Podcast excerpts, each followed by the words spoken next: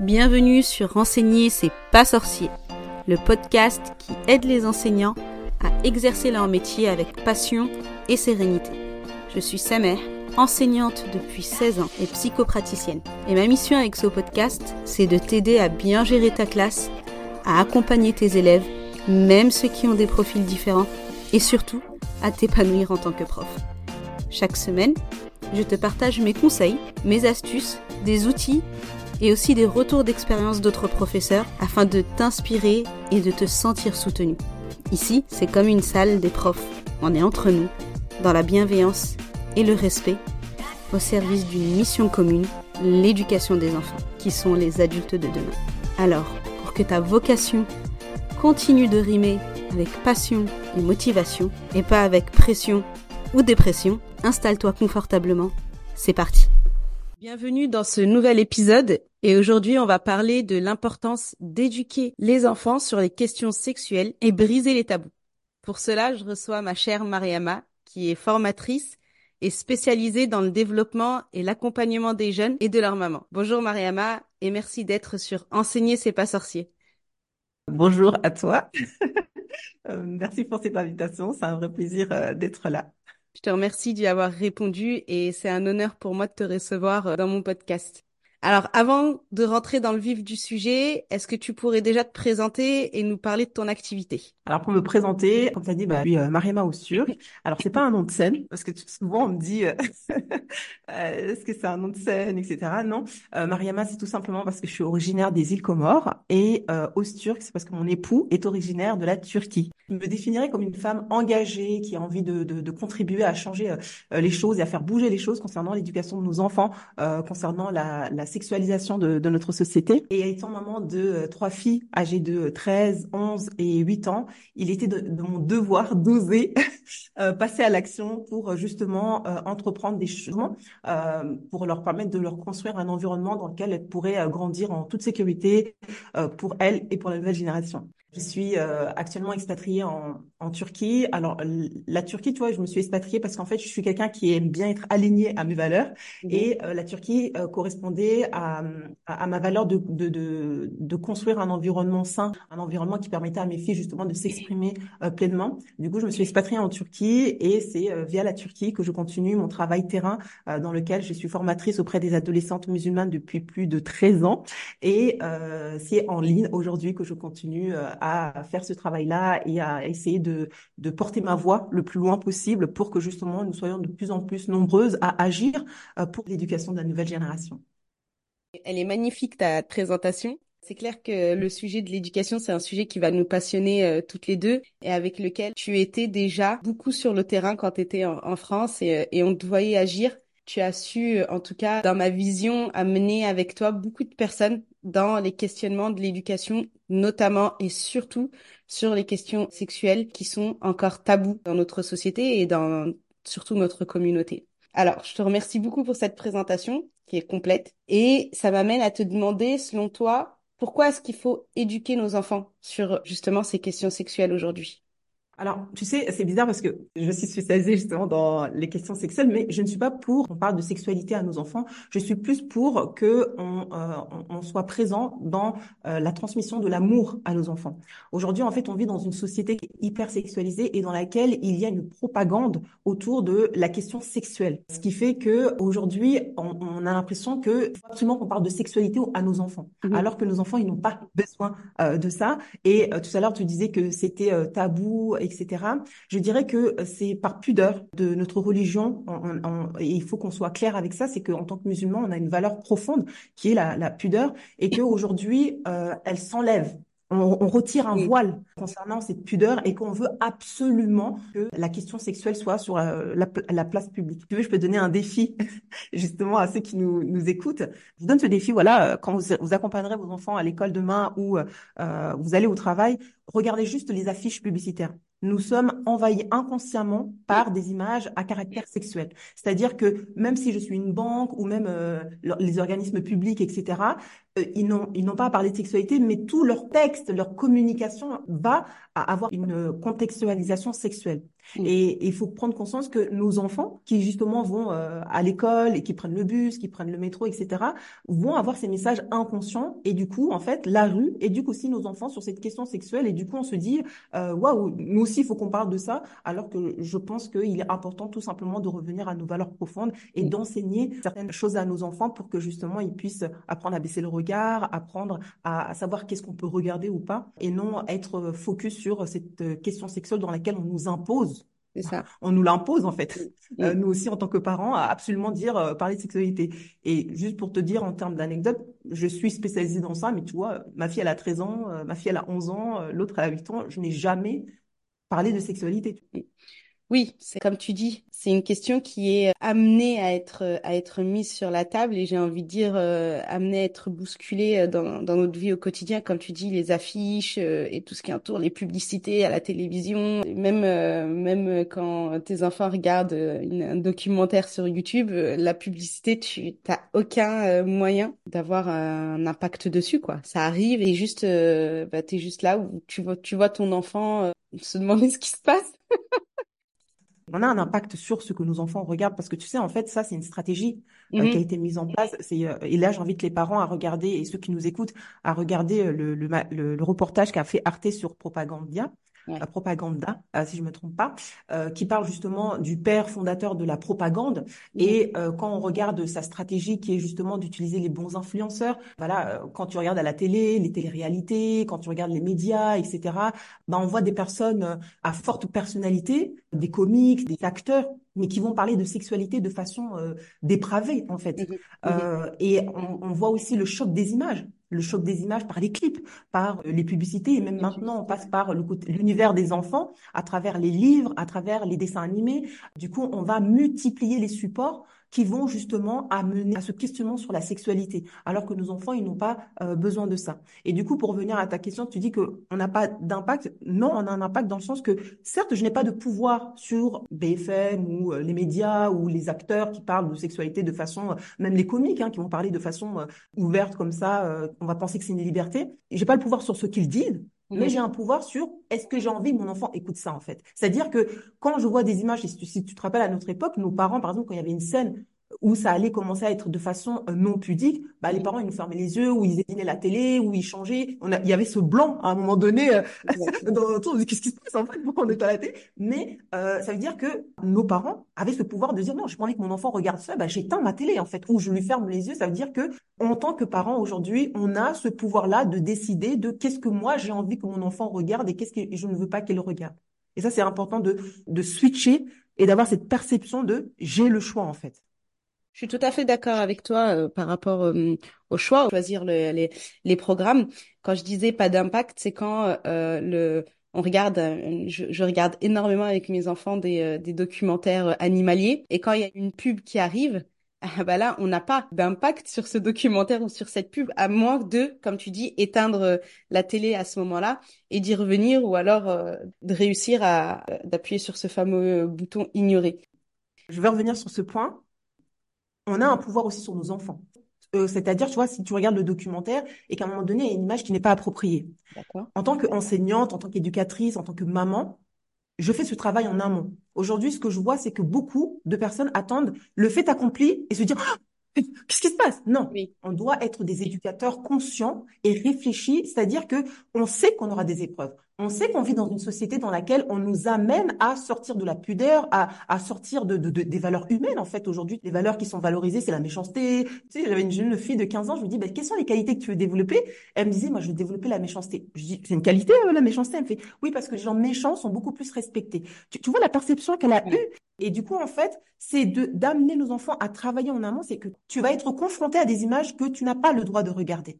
Et ce que je te conseille de faire, c'est que lorsque tu seras confronté à ces images, parce que moment ne sera pas tout le temps avec toi, c'est de baisser le regard, d'éteindre, de fermer les yeux, etc. Ça veut dire que tu donnes le pouvoir à ton enfant d'être maître de ce qu'il peut regarder et ne pas regarder. Et ça, c'est quelque chose qui est très important à enseigner à nos enfants pour qu'ils ne soient pas justement assujettis au monde extérieur. Ça veut dire qu'ils sont conscients de qui ils sont, de ce qu'ils peuvent faire ou ne peuvent pas faire en fonction de leur, des valeurs profondes qu'on a transmises à nos enfants, pour que justement ce soit eux qui soient maîtres de, de leurs actions en fait et qui soient responsables de leurs actions. Elle est géniale, euh, cette phrase-là, c'est-à-dire que tu es maître de toi-même et tu as la possibilité de venir faire ce, ce geste pour toi-même, cette action pour toi-même, sans même que je sois là. Quand on a l'habitude d'avoir un espèce de, en tout cas les parents et les enfants, de dominant-dominé, et donc en fait c'est nous qui prenons la décision pour toi. Et là on remet l'enfant en fait au centre. Et cette vision-là, je, je la trouve géniale. Franchement, euh, j'adopte et je prends note. Alors, tu utilises l'expression oser éduquer. Est-ce que tu peux nous en dire plus? Euh, bah, J'utilise déjà ce terme. Pourquoi? C'est parce que j'ai suite au livre euh, que j'ai lu de, je sais pas si tu connais euh, Brené euh, Brown, c'est une chercheuse américaine euh, qui justement a fait un travail remarquable sur la honte et la vulnérabilité. Et dans ce livre, elle dit il faut beaucoup oser. Et je crois que mon programme Oser, oser éduquer s'appelle aussi comme ça parce que actuellement, il est important focus sur l'émotion que nous ressentons parce qu'aujourd'hui, on est révolté en tant que parents, on est en colère vis-à-vis de la société actuelle, mais on ne peut pas juste être en colère et être inactif en fait. Et le terme oser parle dans le sens que si on regarde la définition du mot oser, c'est entreprendre avec assurance. Mmh euh, une chose périlleuse, c'est avoir de l'audace, le courage. Et aujourd'hui, quelle est la chose la plus difficile aujourd'hui? C'est l'éducation de nos enfants, c'est la, construction de l'identité des adultes de demain. On est confronté à des institutions, à des industries très puissantes qui, euh, comme tu disais tout à l'heure par rapport à l'impact, bah, ils ont tellement un impact dans notre foyer, dans la rue, dans, dans, à l'école, dans les institutions où nos enfants y vont, que des fois on se retrouve démunis, on se retrouve désemparés. Et du coup, utiliser le terme oser, ça va prendre conscience qu'aujourd'hui, éduquer nos enfants, c'est un véritable euh, défi. C'est un véritable challenge et qu'il va falloir le prendre à bras le corps et que il va, il va falloir qu'on développe cette capacité qui est euh, le courage, la persévérance, l'autodiscipline dans nos actions parce que on va être confronté à des épreuves et c'est ce que je te disais tout à l'heure. Il faut qu'on anticipe les épreuves. Il faut qu'on établit un plan d'action vis-à-vis des épreuves qu'on peut avoir pour ne, justement ne pas flancher et dire j'abandonne j'accompagne les adolescents. Des fois, les parents, tu vois, à cette période-là, ils veulent abandonner parce que c'est bon, il fait ce qu'il veut, euh, il m'écoute pas. Euh, la petite fille que j'avais, elle a changé, euh, elle écoute rien. Mais c'est tout simplement qu'on n'a pas établi de plan que à la période de la puberté, l'enfant est en pleine transformation et que il se transforme déjà intérieurement, qui fait face à un environnement qui est tellement hostile, surtout si tu es musulmane, voilée, etc. Du coup, tu as un environnement qui est hostile à toi et on lui donne pas les clés pour que justement il puisse s'armer face à cet environnement hostile. Et c'est pas à ce moment-là qu'il faut abandonner, c'est à ce moment-là qu'il faut être encore plus persévérant dans nos actions pour justement l'accompagner à devenir cet adulte sain. C'est super intéressant parce que ça m'a ça m'a rappelé mon cas en, en, en, ce moment avec avec mon fils qui est en sixième et qui veut absolument avoir un téléphone. Il faut absolument que tu m'achètes un iPhone arrête de me donner le petit téléphone. Bon, obligatoirement, il y a un petit téléphone parce que quand ça prend le bus tout seul pour pouvoir nous, nous contacter, mais il veut absolument l'iPhone pour euh, le groupe WhatsApp avec euh, les copains. Donc j'ai pris le devant et je lui ai dit, tu peux utiliser mon WhatsApp. Et quand j'ai regardé le groupe et que je vois que les enfants ont un téléphone, mais ont avec ça TikTok, qui s'envoie des vidéos TikTok. Ils sont en sixième, 11 ans. Ils sont euh, avec un téléphone qui souvent, très souvent, sont avec eux dans leur chambre, avec, avec des, des réseaux. Qu'est-ce que tu peux nous dire? Donc, Ça faisait pas partie des questions, mais puisque je t'ai la main. dans cette situation, tu dis qu'est-ce que je peux faire? Euh, Ma question, c'est qu'est-ce qui te dérange dans ça? Bah, C'est justement le fait qu'on ne peut pas contrôler les réseaux, qu'on ne peut pas savoir ce qui s'y passe. Et je pense que à cet âge-là, il y a encore une certaine immaturité à euh, pouvoir faire la différence entre ça c'est bien et ça c'est mal. J'ai l'impression que ça, ça va être un endoctrinement qui va être hors nos valeurs, hors notre notre vision du monde parce que c'est c'est irréel. On est dans un monde irréel. C'est c'est c'est comme quand on était petit et qu'on regardait Stargate. Ils allaient dans un monde, ils revenaient. Et pour moi, les réseaux, c'est ça. Et tes parents, ils te laissaient regarder euh, ces dessins animés? Parce qu'en fait, tu dis, euh, c'est comme nous quand on était petits. Mais ton fils, en fait, il est, il est dans, dans son monde, tu vois. Les... Ouais, ouais. tu vois ce que je veux dire? Je vais revenir à tout ce que je t'ai dit tout à l'heure par rapport à, à l'impact qu'on a un impact sur euh, nos mm. enfants, de les responsabiliser, etc.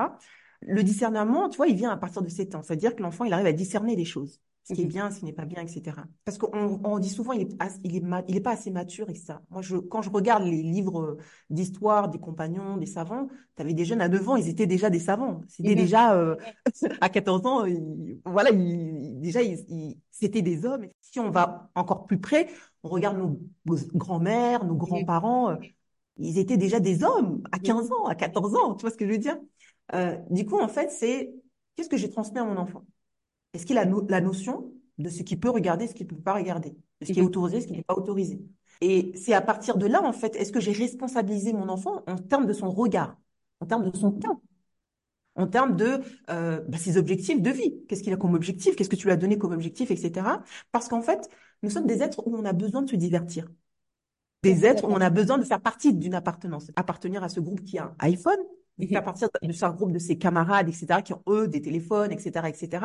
Après, maintenant, c'est la question, c'est dans les images qu'ils partagent, TikTok, Instagram, etc. Qu'est-ce qu'ils partagent? Parce qu'il y a des jeunes qui sont à 11 ans, qui partagent le savoir, qui partagent des choses intéressantes, etc., et qui ne partagent pas que des choses négatives. En fait, on a une image de l'enfant qu'il est irresponsable et qui peut rien faire sans maman et sans papa. Et là, la question, c'est Comment moi je le responsabilise pour qu'il soit conscient que, comme on a dit tout à l'heure, un jour on va partir. Et là, on est en train d'éduquer des enfants où il faut qu'ils prennent leur envol à un moment donné tout seul. Et pour qu'ils puissent prendre son envol tout seul, il faut que je lui donne les armes et les clés pour qu'il puisse justement prendre conscience que quand maman n'est pas là, bah, en tant que croyante, Allah, il est là, Mm. finalement. Mm. Est-ce que je lui donne ces clés-là, ces outils-là, pour que demain, il puisse affronter le monde qui n'est pas cette frustration de, de, de ne pas être comme tout le monde? Et après, tu crées le cadre. Je suis tout à fait d'accord sur le fait de responsabiliser l'enfant sur ce qu'il a le droit de regarder, pas le droit de regarder. Tout ça, pour moi, c'est, c'est OK. Ce cadre-là, il est, il est OK. Ma question est, est-ce que le fait de tomber sur des vidéos à répétition de nos valeurs ou pas de nos valeurs, parce que tu sais, quand tu swipes, euh, à, à part au bout d'un tu moment où euh, Sur quoi tu vas tu tomber? sais pas sur quoi tu vas, tu vas tomber, est-ce que cette répétition d'images ne fait pas en sorte justement d'amener l'enfant vers autre chose? Comme tu as dit, c'est, de l'industrie, c'est des puissances et tout est fait pour voir la sexualité comme quelque chose de banal et de Banal. comme tu as dit. Ma crainte est là. C'est-à-dire que certes, on met le cadre, sauf que et après. Je suis maman, je suis comme toi, je suis. on, a, on a peur de perdre le contrôle, tu vois. Mais alhamdoulilah, on, euh, on, on, est Je impuissant. sais et pas si c'est une perte de, si c'est une peur de perdre, perdre le contrôle ou si c'est une, une peur pour ma part. C'est cette crainte d'avoir une atteinte à la foi. Tu sais, c'est comme si Mhm. pour moi, j'éduquais d'une certaine façon et de l'autre côté, il y avait quelqu'un qui venait taper sur ce cadre que je mettais pour venir briser les, les, les- la base, quoi. Et malheureusement, dans notre façon d'éduquer, dans notre vision dans l'islam, le fait qu'on soit en France, quand on regarde la jeunesse musulmane en France aujourd'hui, on se projette et on a ces craintes qui arrivent. D'accord. Déjà d'une, il va falloir prendre le temps de déculpabiliser et de prendre conscience que nos enfants, la guidée de nos enfants, ne nous appartient pas. Elle appartient à Allah. Elle appartient à Allah. Euh, quand nos enfants commencent à dévier, on se met tout de suite la faute. C'est moi qui l'ai mal éduqué, c'est moi, ceci, etc. Tant que tu as donné les bases, si tu as donné les bases de la foi, de l'iman, tu as fait un travail euh, profond euh, sur ça, etc., tu as fait ton travail. Mm. Tu as fait ton travail.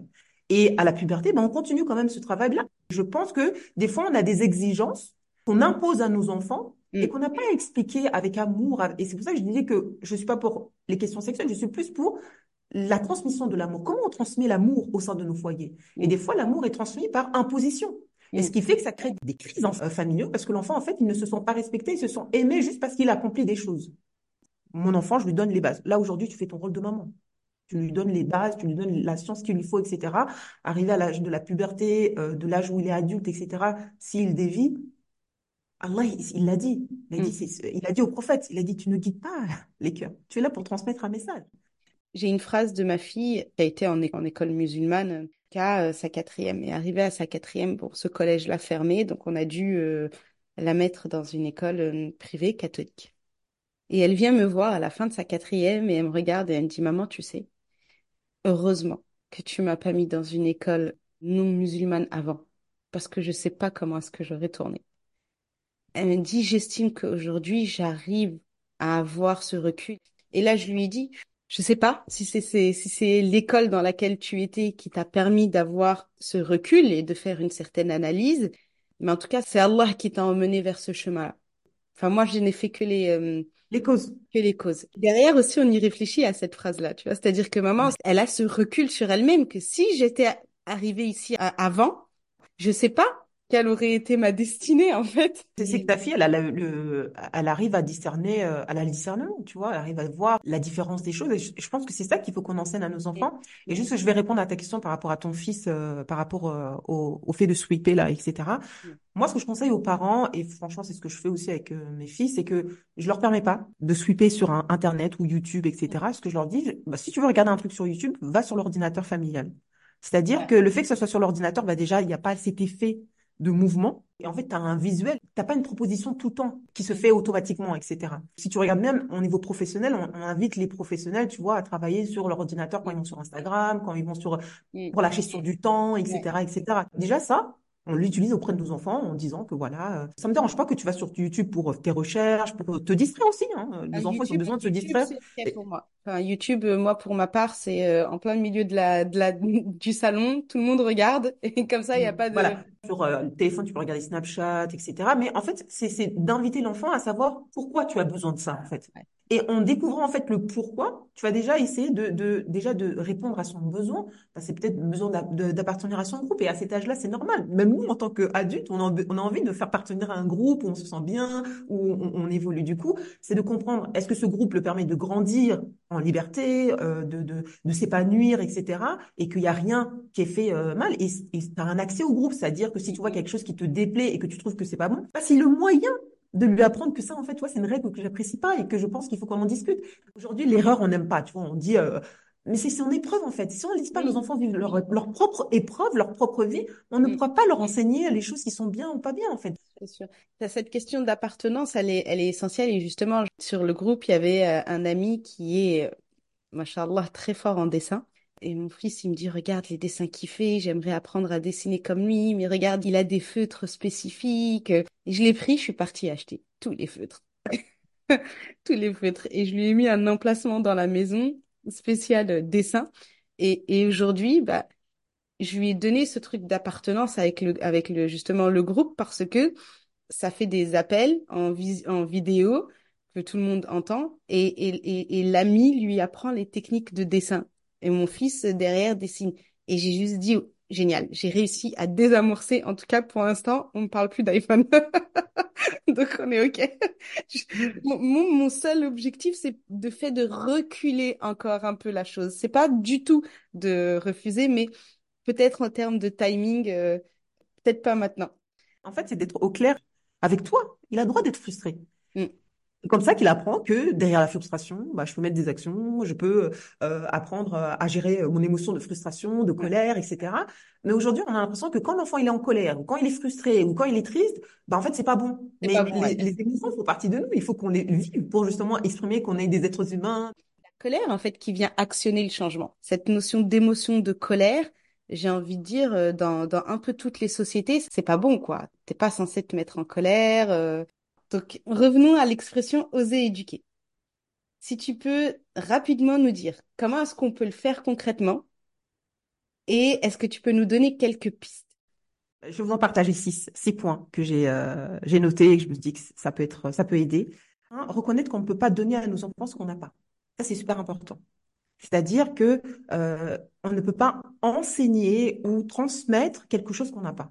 Il faut euh, qu'on ose euh, partager à nos enfants notre parcours de croissance. C'est-à-dire que des fois, tu as des parents qui veulent que leur enfant ait la même foi, la même intelligence, euh, les mêmes ambitions, etc. Il est important que nos enfants nous voient en tant qu'êtres humains, que euh, on n'était pas comme ça euh, tout le temps. C'est qu'on a évolué et qu'est-ce qui nous a permis d'arriver à cette période de croissance, à évoluer, à être la personne que nous sommes. Du coup, il faut partager notre parcours de croissance, de changement et d'apprentissage, c'est-à-dire quelles sont les ressources qui m'ont permis de t'accompagner aujourd'hui? Si on est musulman, bah, je pense que l'une des choses qui est primordiale, c'est déjà de connaître euh, notre Seigneur. Et je trouve que c'est super important de connaître quelle est notre mission de vie. Allah il nous a créé pourquoi? Pourquoi en fait il a choisi Mariama, il, il t'a choisi toi d'être sur terre et pas quelqu'un d'autre? Et du coup, je pense que déjà dans un premier temps, il faut avoir cette connaissance d'Allah subhanahu wa ta'ala, de connaître sa jurisprudence, sa haridat, euh, de connaître c'est ces choses-là qui vont nous permettre de pouvoir les transmettre à nos enfants en fait, de mm. façon qu'on l'exprime au sein de notre foyer. La connaissance de soi aussi est très importante. Moi, j'aime beaucoup la psychologie, euh, tu vois, la spiritualité musulmane où elle parle de la psychologie du croyant, de comment il faut être, ne serait-ce que par exemple la gentillesse. Ça, c'est des choses qu'en fait, il faut qu'on apprenne pour pouvoir justement les transmettre à nos enfants et c'est ce qui va nous permettre de transmettre des valeurs fortes auprès de nos enfants, Inch'Allah.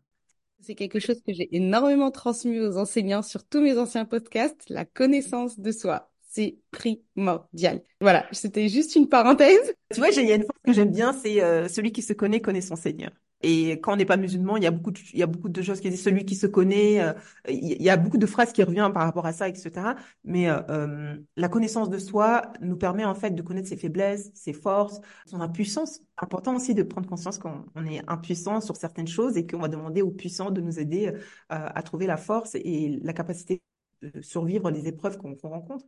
Du coup, le deuxième point, ce serait de reconnaître nos blessures d'enfance et montrer à nos enfants comment être vrai, comment se découvrir et accepter d'être qui on est pleinement. Tu sais, moi, je dis souvent que aujourd'hui, nous sommes des enfants pas encore grandis. J'ai beaucoup de parents, tu vois, qui vont me dire, maman, j'aimerais que ma fille, elle développe la confiance en elle, l'estime d'elle-même. Et quand je dis, est-ce que toi, tu as confiance en toi? Est-ce que tu as une bonne estime de soi? Bah, non, et sur certains points, je sais pas, sur certains points. Il est important de euh, prendre le temps de faire déjà la paix avec sa propre histoire. La période de l'adolescence, qu'est-ce qui fait que vous avez des crises avec vos enfants? C'est tout simplement que l'enfant vient nous apprendre à grandir et vient nous dire ça, tu l'as pas réglé ça. Ah ouais, non, mais c'est exactement ce que je dis aux parents et aux enseignants. Je leur dis, ah, mais qu'est-ce que ça a touché? Qu'est-ce que c'est venu réveiller? C'est-à-dire, ils m'affrontent, euh, ils me, ils me cherchent. On, a aussi ce terme-là de ils me cherchent. Euh, bah oui, en fait, ils cherchent à ce que tu te découvres. Mmh, mmh. Ils cherchent à ce que tu te dévoiles, euh, que tu sois toi, en fait. Ils cherchent que tu acceptes qui tu es et le chemin que tu as parcouru pour être ma mère aujourd'hui ou mon père aujourd'hui. Je pense que c'est un travail noble de faire ce travail sur euh, qui on est, quelles sont mes valeurs, quelle est mon identité, etc. Parce que c'est ce qui, c'est ce qui nous permet en fait d'avoir cette sérénité dans l'éducation de nos enfants et de prendre conscience que face à l'épreuve, ça qui je reste tranquille parce que l'épreuve elle est là pour m'apprendre quelque chose. Et quelle est la sagesse qui se cache derrière? Je pense que c'est un point euh, super important. Le troisième point que je voulais vous partager, c'est accompagner nos enfants vers leur propre chemin de liberté. Prendre conscience que nos enfants ne nous appartiennent pas. On est là pour les accompagner à prendre eux-mêmes leur envol et même devenir meilleurs que nous-mêmes. Euh, et, je trouve que ça, c'est super important que... Euh, voilà, que ce soit une version améliorée, que ce soit une version où ils osent encore plus, que c'est une version qui contribue encore plus, c'est une version qui a encore plus confiance en ses capacités d'action, etc. Du coup, il faut qu'on ne bloque pas notre enfant à un état d'enfant. J'ai des parents qui me parlent, ouais, tu sais, mes enfants, ils ont quel âge? Ils ont 20 ans. C'est pas des enfants, c'est des adultes que tu as.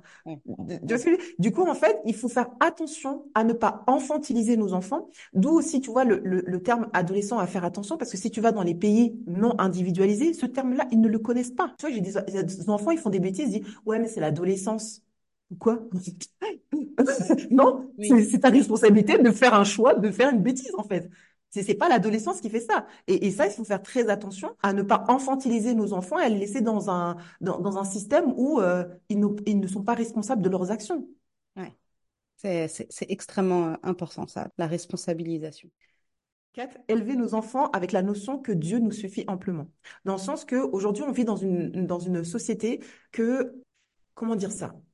On pense que c'est nos efforts, euh, c'est euh, mon, diplôme, mm. c'est euh, mm. le statut que j'ai, mm. c'est la famille que j'ai, c'est le collège où je suis partie qui fait ma réussite, etc. Alors que, subhanallah, quand on a conscience que Dieu nous suffit, on prend conscience que bah, de, de, nos moments de faiblesse, comme je te disais tout à l'heure, de moments en fait que c'est Allah qui contrôle tout, que quand je vois un comportement de mon enfant qui me dérange et que je me dis mais c'est pas possible, je, lui ai enseigné quoi? C'est dire oh tranquille, Allah il est au-dessus de, de, de toute chose et, et, et je et j'ose en fait tu voulais faire mes ablutions, me poser, dire ya Allah regarde cet enfant, dis s'il te plaît, qu'elle nous facilite. Cinq, je dirais mettre en pratique les valeurs qu'on enseigne, comme je t'ai dit tout à l'heure, quand on apprend quelque chose et quand on veut que nos enfants soient responsables, euh, soient respectueux, soient persévérants, il va falloir euh, justement les, les, faire vivre au sein de nos foyers pour que justement nos enfants puissent les faire vivre dans notre foyer et à l'extérieur. Puisque justement, c'est de leur donner les outils pour qu'à l'extérieur, ils fassent des choix conscients, Inch'Allah. Et je dirais enfin beaucoup oser, car on nous a pas appris à oser. Il va falloir euh, justement développer cette capacité de, de l'audace et du courage, parce que lorsque vous allez entreprendre, euh, là je te donne un exemple, tu vois, par exemple, j'ai des mamans qui me disent, mais il faut que je m'expatrie, c'est trop dur, la France, etc. et tout. Et quand ils commencent les démarches administratives, le, le, le, le, choix de l'école là-bas, les, les, les, choses qui vont se passer, ils sont, ah non, mais c'est trop dur. Oh, je dis, mais non, tu viens juste de commencer l'épreuve, en fait. c'est comme si tu commences ton contrôle de maths. Euh, tu vois, la première question, tu dis, oh purée, c'est des divisions, c'est trop compliqué, tout là, là. Et tu dis, bon, j'arrête le reste. Mais le reste, c'était euh, que des additions. Tu t'es bloqué sur la première chose. Ton cerveau, tu, c'est toi qui lui as mis des doutes, que tu n'avais pas les capacités de répondre aux divisions, alors qu'il fallait juste descendre d'un cran et regarder ce qui était beaucoup plus facilité. Du coup, je dirais beaucoup oser, oui, les parents et les enseignants. Il va falloir beaucoup oser parce qu'aujourd'hui, on, on, est face à et sortir du cadre et sortir du voilà, Voilà, tout à fait, sortir de son de sa zone de confort et, et, et ne serait-ce tu vois, regarde, moi, je suis musulmane, voilée, noire, euh, et euh, je vais parler de sexualité, des trucs comme ça, tu vois, je vais critiquer, etc. Mais euh, si Dieu me suffit, bah finalement, ces critiques et ces jugements euh, ne font que me renforcer. C'est-à-dire que je fais quelque chose. Oui, il va falloir oser parce qu'on fera des choix qui seront euh, à contre-courant. Et aujourd'hui, on, on, vit dans une société où on veut qu'on soit tous euh, pareils. C'est pas possible, en fait. Faut oser être soi. Tout à fait. Justement, tu travailles avec des adolescentes. Dis-nous comment est-ce que tu fais pour réussir à franchir ce fossé qu'il va y avoir entre les adolescentes et les adultes pour que tu puisses les accompagner? Bah, tout simplement, je les considère pas comme des adolescentes. Mhm. Je les considère comme euh, des personnes à part entière. C'est-à-dire que euh, pour moi, je suis en train d'accompagner euh, des, des, futures femmes, les femmes de demain en fait. Pourquoi? Parce que je veux que moi, ces femmes-là puissent faire des choix conscients, sains, respectueux dans leur vie pour elles-mêmes et dans les relations qu'elles auront avec les autres. Et pour cela, il faut que je leur parle de, de manière euh, respectueuse, consciente, et je crois qu'en fait, aujourd'hui, on a peur de l'adolescence parce qu'en fait, lui-même, il est vrai. C'est-à-dire qu'il va dire ce qu'il pense, il va dire ce que ça, c'est pas bon, etc. Et en fait, ça vient encore, comme je disais tout à l'heure, nous connaître pour savoir est-ce qu'en fait l'enfant il me parle à moi et il parle à une blessure? Je n'ai pas réglé moi je vais te dire la vérité les jeunes où j'avais le... ils étaient très agressifs euh, plus j'allais avec eux avec douceur, tu sais, je les prenais même dans mes bras, je leur faisais des câlins. Et quand mhm. je leur faisais des câlins, ils pleuraient dans mes bras. Parce qu'en fait, ils n'ont jamais eu cette attention. Aujourd'hui, on perd ce côté euh, de se toucher. Tellement on est, on est focus sur la question sexuelle qu'on a perdu les actes sains. Ça reste de faire un câlin, en fait. De mm. se caresser les cheveux, tu vois, de, de se dire, de se caresser l'épaule, de se tenir la main et de se dire, je suis avec toi, je te comprends, je t'accepte avec tes euh, défauts, les, les, les, imperfections que tu as aujourd'hui, et je vois en toi des capacités que peut-être toi aujourd'hui tu ne les vois pas, mais moi je les vois je pense que c'est ça qui m'a permis d'accompagner euh, des milliers d'adolescentes à prendre confiance, à oser se mettre dans, dans des métiers ou dans des études qu'elles ne pensaient pas euh, y aller parce que justement elles se disaient je suis voilée, je suis musulmane, etc. Je te donne juste l'exemple d'une jeune fille qui a commencé à 14 ans et qui aujourd'hui elle est médecin, elle est mariée avec un médecin et même dans ses études de médecine, elle a fait des enfants alors qu'on pourrait dire mais non, c'est pas des enfants, euh, c'est très compliqué. c'est parce que justement elle a appris à être bien dans ses baskets. Elle a appris à affirmer qui elle est vraiment et tu vois dans ses études de médecine, elle portait le voile. Et elle a eu des gens qui, dans notre religion, qui lui disent, mais pourquoi tu portes le voile euh, mm. Et partie d'un certain statut, on aimait bien, on aimait bien les femmes voilées dans le ménage, tu vois. j'ai fait le ménage avec ma mère et elle me disait, maman, t'as intérêt à travailler à l'école parce que je ne veux pas que tu finisses là. Et je ne dénigre pas les femmes de ménage, attention. Je dis juste que nos parents se sont battus pour que on ait accès à, l'éducation. Il est important aujourd'hui que on respecte les femmes qui se battent en fait pour justement changer les choses. Et nos mères se sont battues pour changer les choses, pour notre éducation, pour qu'on ait des valeurs respectueuses, etc. Tu parles beaucoup de sécurité intérieure. Est-ce que tu peux nous en dire plus? Pourquoi je parle de sécurité intérieure? Parce qu'aujourd'hui, on cherche le bonheur à l'extérieur je cherche le plaisir, etc. et tout ça. Et la sécurité intérieure, c'est cette faculté de pas avoir peur de tout et d'oser créer cette sakina, cette sérénité à l'intérieur de moi qui me permet en fait d'affronter le monde extérieur. Aujourd'hui, on nous pousse à être vers l'extérieur, à chercher l'amour des autres, à chercher qu'on nous valide, euh, par euh, nos likes, par euh, le nombre de vues, le nombre de ceci, etc. Et Facebook n'a pas fait ça inconsciemment. il y a des psychologues derrière, etc. Même si tu regardes les films, les, les, les téléréalités quand ils sont arrivés en 2000, Il y a eu des psychologues derrière pour dire comment amener les gens à développer certains comportements, etc. Et du coup, en fait, aujourd'hui, nos jeunes, nos enfants, il est important de leur apporter cette sécurité intérieure qui leur permet d'être bien dans leur basket. Lorsqu'on va les affronter, on va les confronter à bah, des comportements qu'ils n'apprécient pas ou qu'ils trouvent euh, dévalorisants, ils ont tellement cette sécurité intérieure qu'ils ne vont pas agir émotionnellement. Mhm. Parce que, tu sais, une personne qui t'agresse et qui t'insulte, faut se demander quel est son vécu à lui. Mm. Est-ce qu'il n'est pas en train de s'agresser déjà lui-même? Bah, c'est pas parce que quelqu'un m'insulte ou m'agresse que je dois être blessée dans mon amour propre. C'est que je connais ma valeur, je sais qui je suis, je, je sais qui sont les gens qui m'aiment. Tu vois ce que je veux dire? Et du coup, des fois, les gens, ils sont juste vexés parce qu'ils ont reçu un message euh, sur Internet d'une personne qu'ils connaissent même pas, des fois. Tu vois ce que je veux dire? Et nos enfants, en fait, il faut leur donner cette sécurité parce que quand ils vont à l'école, ils vont être confrontés à ce regard. Leur donner les outils de l'estime, de la confiance, etc., leur permet de se dire, ben, j'ai mes qualités à moi, j'ai ma valeur à moi. Et je n'ai pas besoin de faire comme tout le monde pour me faire accepter, peut-être dans un environnement que je n'aime pas, d'un environnement dont je n'aime pas les comportements. Alors, tes enseignements, ils vont être tirés de ta spiritualité. Est-ce que tu penses qu'une maman ou qu'une professionnelle de l'éducation qui est non musulmane, elle puisse aussi trouver des réponses dans ce que tu partages? C'est marrant que tu me poses cette question, mais la semaine dernière, euh, une maman a participé à une de mes masterclass et elle n'était pas musulmane. Et euh, à la fin, elle disait, euh, mais merci beaucoup pour ce que tu nous partages et le fait d'exprimer tes valeurs pleinement vis-à-vis de ce qui se passe actuellement concernant les, questions sexuelles, etc. Du coup, en fait, euh, je pense que c'est pas euh, la question de religiosité, etc. Je pense que c'est la question de valeur. Est-ce que dans ce que je dis, tu te retrouves en tant que maman non musulmane? Est-ce que le combat que je mène vis-à-vis de la sexualisation de la société, vis-à-vis euh, de, de, de, cette intrusion dans l'esprit de nos enfants, euh, de ce viol du regard Mm. euh, vis-à-vis de la propagande de la pornographie, euh, de, de la sexualisation des jeunes filles, des, des, des jeunes garçons, de la prostitution des jeunes, etc.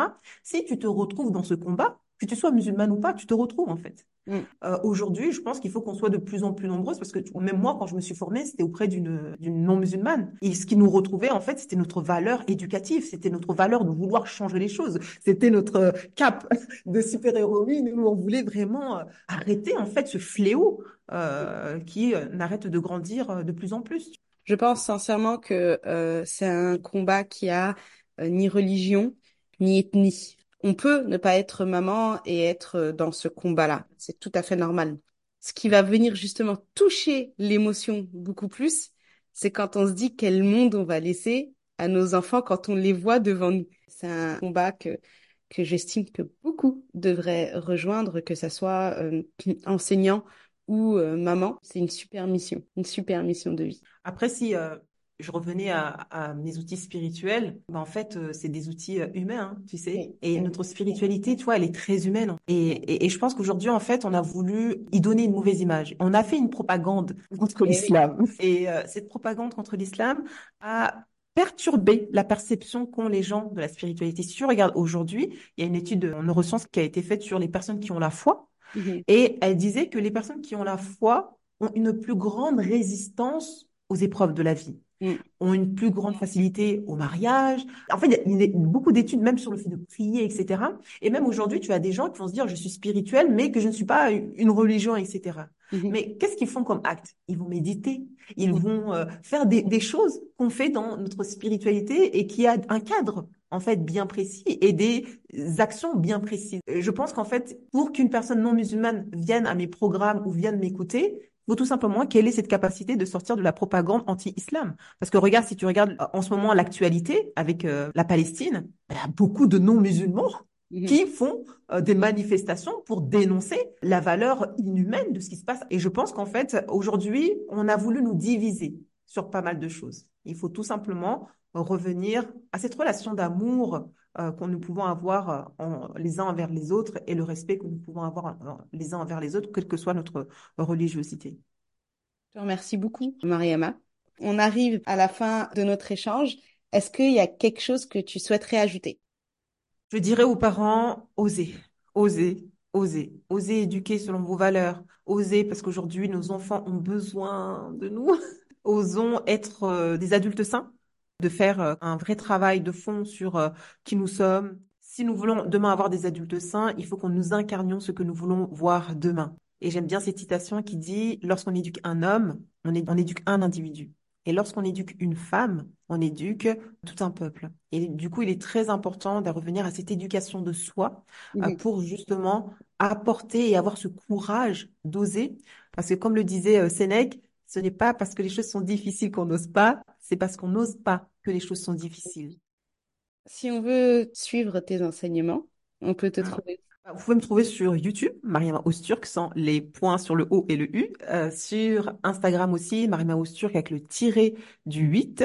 Et avec euh, le podcast que j'ai lancé euh, dernièrement en janvier, besoin de, de, de, porter encore plus ma voix et d'aider encore plus les mamans qui justement se retrouvent de plus en plus démunies face aux questions sexuelles de leurs enfants. Et bien sûr, pour celles qui veulent aller un peu plus loin, vous avez notre programme d'accompagnement dans lequel on accompagne les mamans euh, qui veulent oser éduquer selon leurs valeurs et qui veulent avoir euh, tous les outils justement pour euh, avoir tout ce qu'on a dit tout à l'heure, tu vois, se, connaître, mieux accompagner nos enfants concernant les questions sexuelles selon la religion musulmane. Voilà les différentes manières dont vous pouvez me trouver. J'espère vous retrouver beaucoup plus en plus nombreuses à ce qu'ensemble nous puissions changer les choses demain, Inch'Allah. Je te remercie énormément, Mariama pour euh, cet échange qui a été très riche et qui, j'espère, a permis dans ce laps de temps un changement de vision concernant ce combat que tu mènes. Je te souhaite une bonne journée. Je souhaite à tous ceux qui nous écoutent une bonne continuation et euh, Inch'Allah au prochain épisode.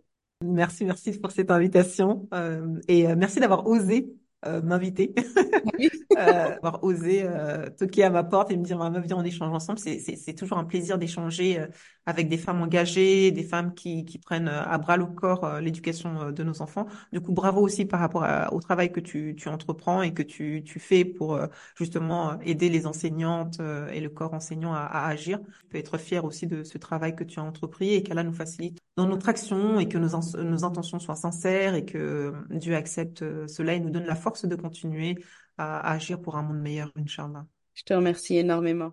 Merci d'avoir écouté cet épisode d'enseigner c'est pas sorcier jusqu'à la fin. Si tu l'as apprécié, je t'invite à le partager à d'autres enseignants et enseignantes. Et pour ne pas rater les prochains épisodes, abonne-toi au podcast sur ta plateforme préférée. À bientôt!